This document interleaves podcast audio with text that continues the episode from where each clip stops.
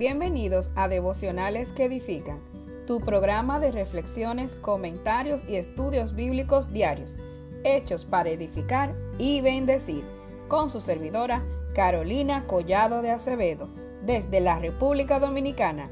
Recorramos juntos la palabra de Dios. La frase del día.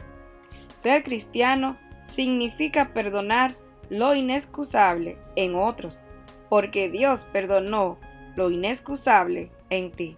C.S. Lewis. Bienvenidos a nuestra serie titulada Hombres Ejemplares, donde estaremos estudiando más de cerca personajes masculinos de la Biblia y aprendiendo de ellos, quienes eran, lo que hicieron y poder así seguir sus ejemplos.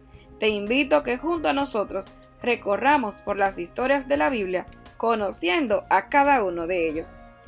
Qué bien se siente cuando cuidan o están pendientes de ti, cuando sabes que hay una persona a tu alrededor que ora por tus necesidades, por tu vida y crecimiento. Pues hoy te presento a Epafras. Era un cristiano de Colosas, quizá el fundador de la iglesia en esa ciudad.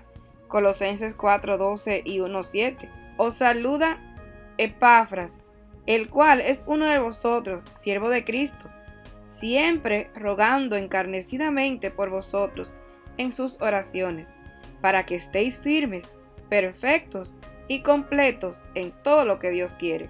Colosenses 4:12. Durante el ministerio de Pablo entre los Efesios, alrededor de los años 52 al 55, se dio un testimonio tan intenso y eficaz en aquella zona que no solo estos, sino también todos los que habitaban en el distrito de Asia oyeron la palabra del Señor, tantos judíos como griegos. Parece que Pablo no había predicado buenas nuevas en el valle de Lico, pues muchos que abrazaron el cristianismo en dicha región nunca lo habían visto. Según Pablo fue Epafras quien enseñó a los colosenses sobre la bondad inmerecida de Dios en la verdad. El hecho de que el apóstol llamase a este colaborador suyo un fiel ministro de Cristo a favor nuestro, indica que él era un evangelizador activo en la región. Colosenses 1 del 6 al 7 dice que les ha llegado, tal como las buenas noticias están dando frutos y extendiéndose por todo el mundo. También lo están haciendo entre ustedes desde el día en que oyeron y supieron con exactitud cómo es en verdad la bondad inmerecida de Dios. Tanto el apóstol Pablo como el evangelizador Epafras tenían profundo interés por el bien espiritual de sus hermanos en la fe. Al adherirse a Pablo en sus saludos a Filemón, demostró su constante preocupación por los miembros del cuerpo de Cristo. La oración de Epafras demuestra el amor y el compromiso que este fiel ministro de Cristo tenía por el Señor y por aquellos a quienes enseñaba y servía. Al final de la epístola a los colosenses, el apóstol le dice, os saluda Epafras, el cual es uno de vosotros, siervo de Cristo, siempre rogando encarecidamente por vosotros en sus oraciones, para que estéis firmes, perfectos y completos en todo lo que Dios quiere. Qué increíble oración. Vamos a verla otra vez.